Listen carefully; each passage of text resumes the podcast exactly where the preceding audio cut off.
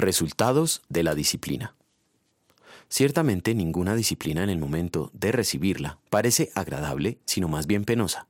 Sin embargo, después produce una cosecha de justicia y paz para quienes han sido entrenados por ella.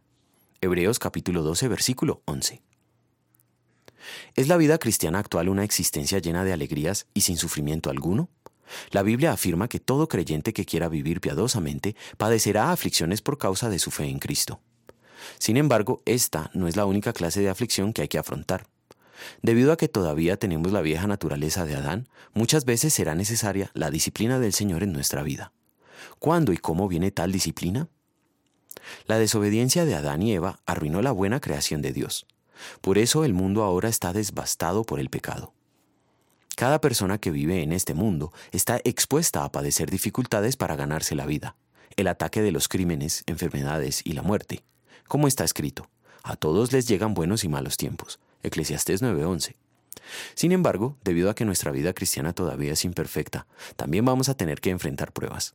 La epístola a los hebreos llama disciplina a las pruebas que Dios permite en la vida de sus hijos.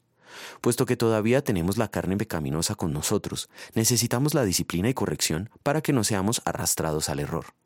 Un padre que ama verdaderamente a sus hijos los disciplinará. Puesto que Dios nos ama, nos disciplina para que nos mantengamos cerca de Él. La Biblia asegura que el amoroso Padre Celestial no permitirá que seamos puestos a prueba más allá de nuestra capacidad.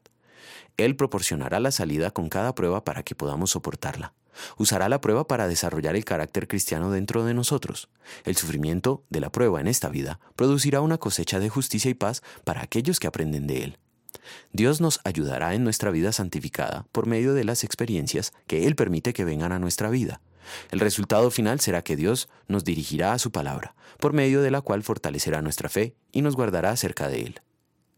A veces somos tentados en medio de la prueba a pensar que Dios no nos ama, pero Él ha dado la demostración de su amor cuando Cristo sufrió en la cruz como nuestro sustituto del castigo que merecíamos. En gratitud vamos a querer apreciar la disciplina del Señor. Oremos. Señor, tu inmenso amor es incomparable y no necesito más evidencia que Cristo en la cruz. Yo merecía estar allí, pero hoy soy parte de tu familia.